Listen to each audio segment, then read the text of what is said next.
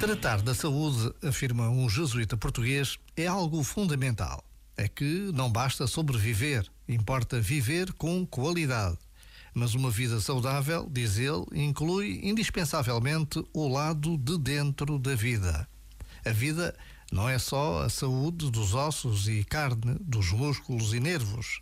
É também a saúde de uma inteligência organizada para pensar o bem e de um coração feito para amar.